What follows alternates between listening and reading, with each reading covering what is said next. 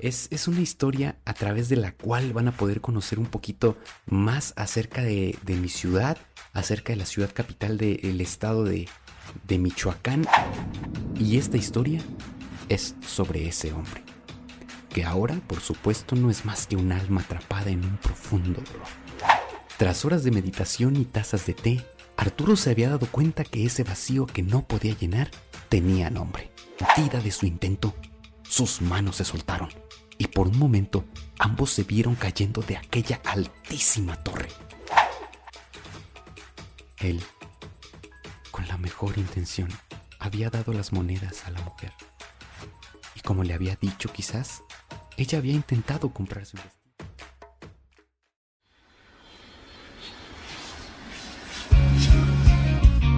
Porque lo mejor que te deja un viaje son las historias. Y porque al contarlas, viajas de nuevo. Este espacio está creado para viajar juntos a través de recuerdos inolvidables y anécdotas muy divertidas. Hablaremos con viajeros, amigos, profesionistas, bloggers e influencers sobre destinos de México y el mundo. Compartiremos también consejos de viaje y datos curiosos de muchos lugares que nos ayudarán a aprender muchísimas cosas. Yo soy Fer González. Bienvenidos a su podcast de viajes. Bienvenidos a Entre Viajes y Recuerdos.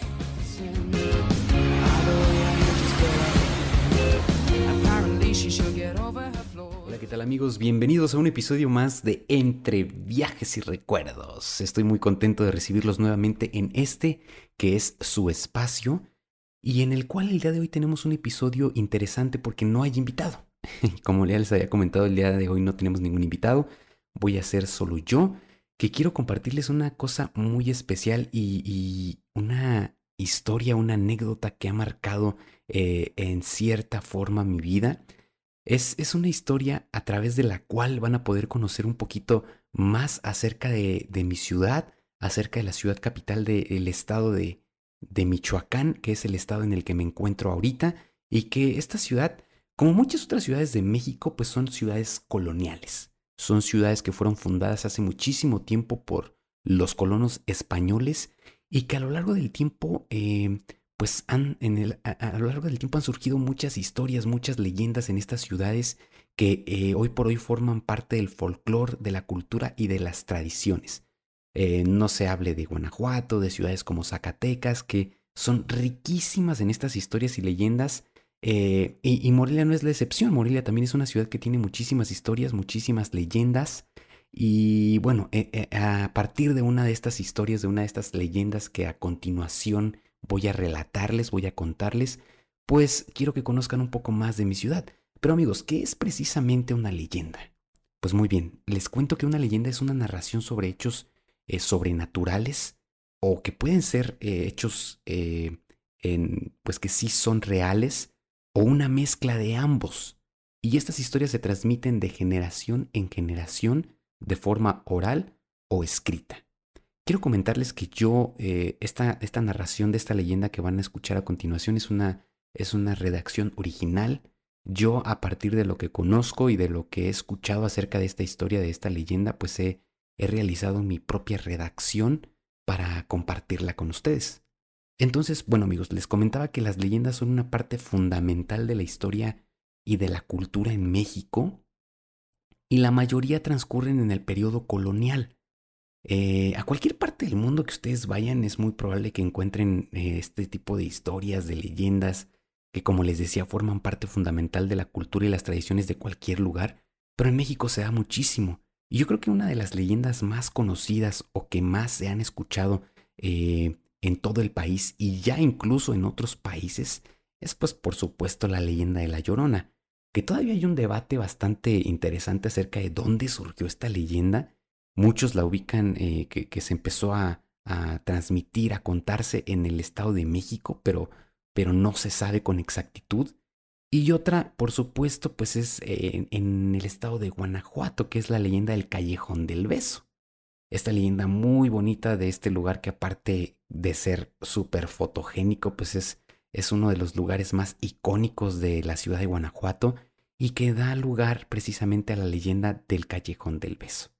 Y como les comentaba, pues Morelia es una ciudad que también tiene muchísimas, muchísimas leyendas. Entonces, pues a continuación en este episodio les presento una de las historias de las leyendas que marcó mi vida y que quiero contarles para que ustedes puedan conocer Morelia desde el punto de vista de sus historias, de, de sus leyendas. Así que los dejo entonces con el episodio amigos, espero que lo disfruten muchísimo.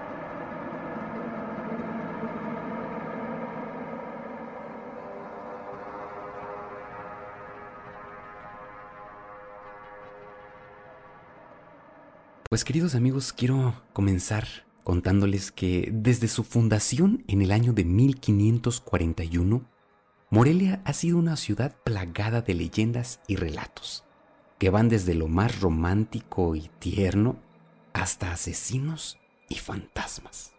Y claro, que la atmósfera colonial y los edificios de más de 300 años de antigüedad dotan a estas historias de una magia que te envuelve.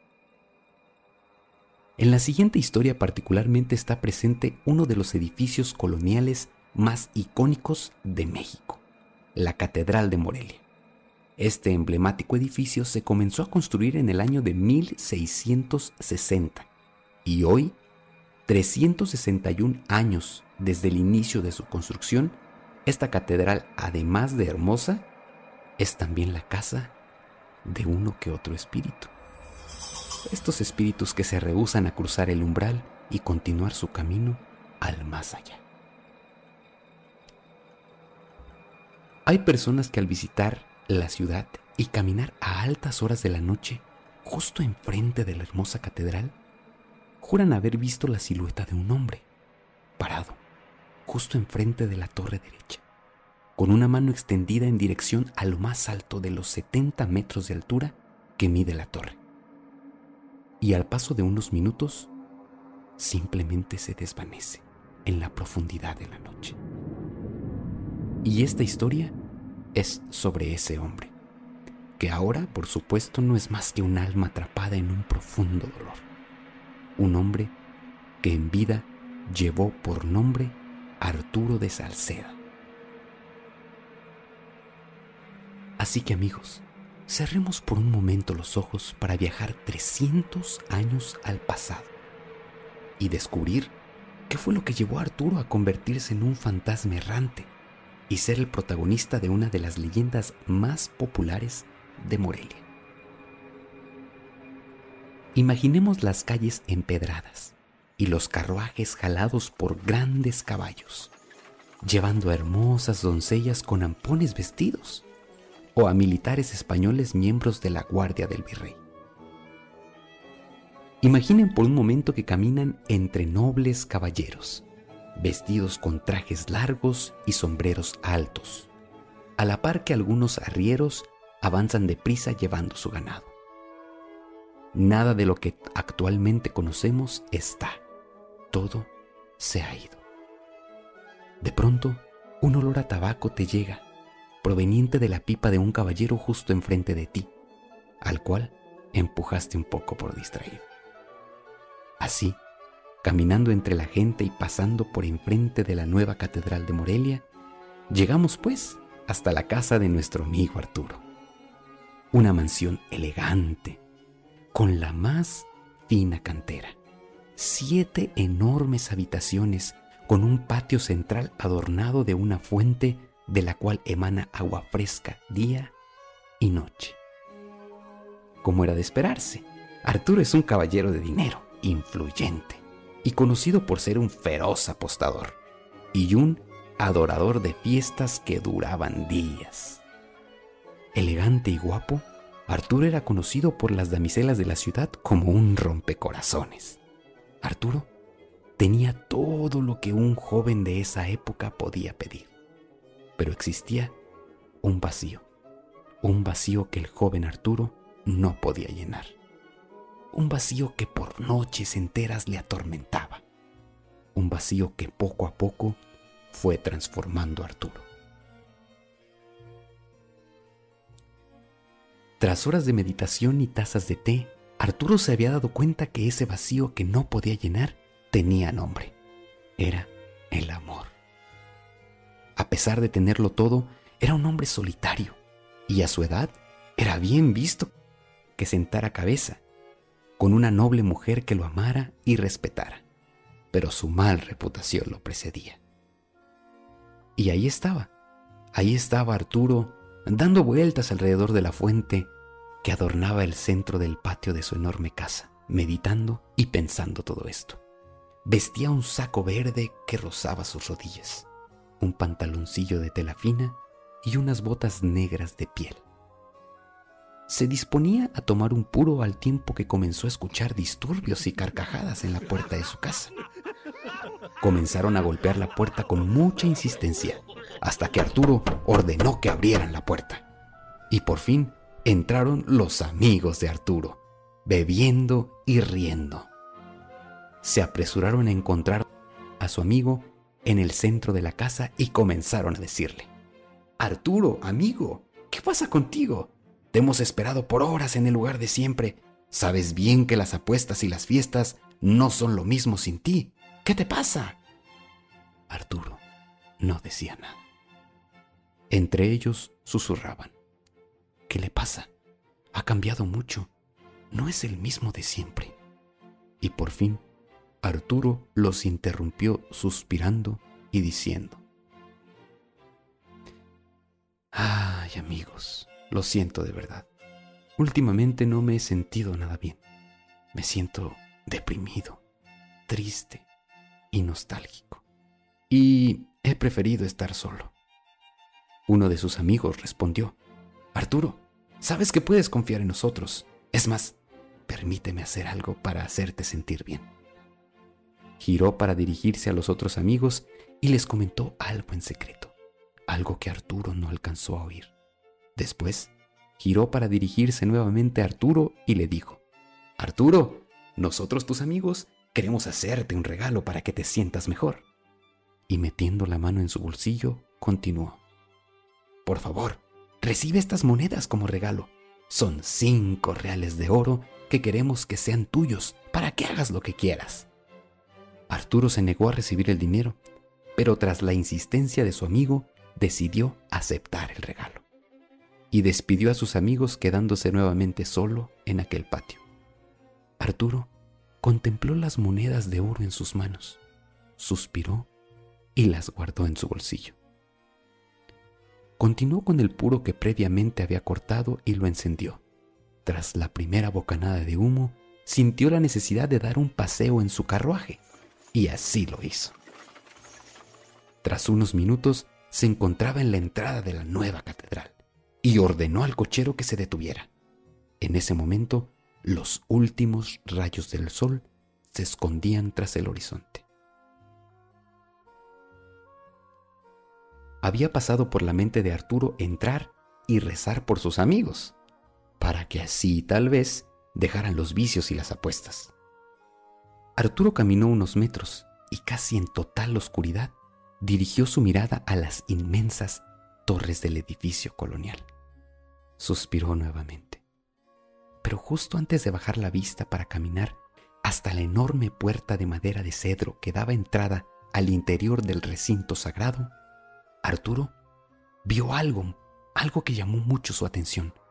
Con la distancia, parecía un pedazo de tela que pendía del pequeño barandal de la torre derecha. Pero cuando la luna iluminó un poco más, se dio cuenta que no era un pedazo de tela, sino un vestido, y que además dicho vestido estaba sobre la piel de una mujer. Con toda claridad, Arturo pudo ver a una mujer que se encontraba en lo más alto de la torre, sostenida solo por el pequeño barandal y mirando fijamente al vacío. Entonces, Arturo comprendió que aquella mujer estaba por cometer uno de los actos más tristes que una persona puede hacer. La mujer estaba por quitarse la vida. El corazón de Arturo comenzó a acelerarse al tiempo que sus ojos buscaban a alguien que pudiera ayudar a aquella mujer. Pero estaba solo. Un gran impulso se apoderó de él y de su garganta surgió un grito. ¿Qué es lo que intenta hacer, señorita? Si piensa quitarse la vida, no lo haga. Sin embargo, la mujer no se movía. Arturo extendió su mano derecha en dirección a la mujer y volvió a gritarle. Por favor, no lo haga. Señorita, no lo haga. Al ver que la mujer no se movía, Arturo tomó una decisión. Corrió a toda prisa al interior de la torre y saltando subió los escalones lo más rápido que pudo, hasta que se encontró a solo unos pasos de la mujer, a quien ahora veía de espaldas. Ahí, parada, por encima del pequeño barandal. Arturo se dio unos segundos para recobrar el aliento y por fin pudo decirle ya con una voz más tranquila. Señorita, ¿qué intenta hacer? Por favor, piense bien lo que está haciendo. En ese momento, la mujer giró la cabeza para responderle con un coraje inmenso. Me quiero quitar la vida por culpa de hombres como usted. Porque por culpa del hombre, mi madre se suicidó. Y ahora lo haré yo. Estoy cansada de hombres traicioneros que engañan a la mujer sin piedad y sin razón. Arturo apenas pudo comprender lo que aquella mujer enfadada le decía y buscando la mejor respuesta solo pudo decirle, Señorita, está usted equivocada. No todos los hombres somos iguales. Eso que le pasó a usted y a su madre fue tan solo mala suerte. Por favor, piénselo bien, yo soy un hombre diferente. Si usted lo permite, se lo puedo demostrar. Pero por favor, no salte. Las palabras de Arturo comenzaron a tener un efecto pacificador en la mujer, y Arturo se aproximó un par de pasos más. Por favor, señorita, tome mi mano. Usted, usted no quiere hacer esto. La mujer giró nuevamente la cabeza y esta vez extendió la mano en dirección a Arturo. Arturo tomó su mano, pero el nerviosismo del momento había convertido su fuerte mano en una superficie resbaladiza y llena de sudor. Justo cuando la mujer estaba intentando sostenerse de Arturo y arrepentida de su intento, sus manos se soltaron y por un momento ambos se vieron cayendo de aquella altísima torre. Los reflejos de Arturo le hicieron sostenerse de una cuerda vieja y con toda la fuerza que tenía sostuvo a la mujer con la otra mano y así poco a poco regresaron al interior. Una vez dentro y en ese espacio reducido, los dos encontraron sus cuerpos a solo unos centímetros del otro y pudieron percibir su aroma. Casi en total oscuridad y sin decirse nada, se tomaron de la mano y comenzaron a bajar poco a poco los escalones hasta encontrarse en un espacio mucho más amplio, en el cual los dos pudieron tomar una gran bocanada de aire. Caminaron unos pasos más y uno de los faroles de luz pudo iluminar el rostro de aquella mujer. Unos grandes ojos de color café profundo, que al igual que un martillo taladraron a Arturo. Una cabellera de un color negro que se perdía en la noche, y unos labios que pusieron el corazón de Arturo a palpitar tan rápido como nunca antes. Se detuvieron y se quedaron mirando unos segundos, hasta que Arturo dijo, ah, me alegra que no saltara, y me permito decirle que sus problemas tendrán solución. Además, eh, perdone mi atrevimiento, pero es usted la mujer más hermosa que jamás haya visto. Es un poco tarde, por favor. Permítame eh, llevarla hasta su casa. Mi carruaje está esperando por mí. Al instante, la mujer se negó por completo. Y aunque Arturo insistió, la mujer no aceptó. Arturo le dijo, em, disculpe, eh, em, eh, ¿Será posible eh, verla nuevamente? Tal vez aquí, aquí mismo, mañana por la tarde. La mujer aceptó sin decir nada, y justo cuando estaba por despedirse, Arturo sintió algo en su bolsillo, y al instante recordó las monedas. Sin pensarlo, sacó las monedas de su bolsillo y las ofreció a aquella mujer, diciéndole, eh, Sé que no es prudente, pero por favor, reciba estos cinco reales de oro como, como una promesa, una promesa que estaré aquí mañana esperando por usted. Eh, eh, si quiere puede comprar un vestido, el más bello que encuentre. La mujer se negaba, pero Arturo insistió tanto hasta que ella aceptó el dinero y se marchó, perdiéndose en las sombras del jardín de la nueva catedral. Esa noche Arturo fue a dormir con una paz que jamás había experimentado y soñó con tantas cosas hermosas que al llegar la mañana se negaba a despertar. Esos ojos café, ese aroma dulce y esos labios rojos que le hacían sentirse como niño. Cuando no pudo dormir más, se levantó, feliz como nunca, cantando y silbando. Tomó su café y se dirigió hasta el gran comedor para leer el periódico como de costumbre. Comenzó a leer el encabezado de aquel día y así como la felicidad había llegado a su corazón, rápidamente se esfumó y dio paso a la desesperación e incredulidad. El encabezado decía lo siguiente, Mujer, ¿se quita la vida saltando desde lo más alto de la torre derecha de la catedral? Su cuerpo fue encontrado por la mañana. Arturo no podía creer lo que leía y se decía a sí mismo con un frío que recorría su sangre. Esto no puede ser cierto. ¿Cómo es posible? Yo estuve con esa mujer. Esto tiene que ser un juego, una cruel mentira. Y se quedó ahí por largos minutos, casi sin poder respirar al tiempo que se escuchaba un alboroto en la puerta de entrada. Golpes se comenzaron a oír y carcajadas incesantes. Eran los amigos de Arturo. Se dieron cuenta que la puerta estaba abierta e irrumpieron en la casa buscando a su amigo.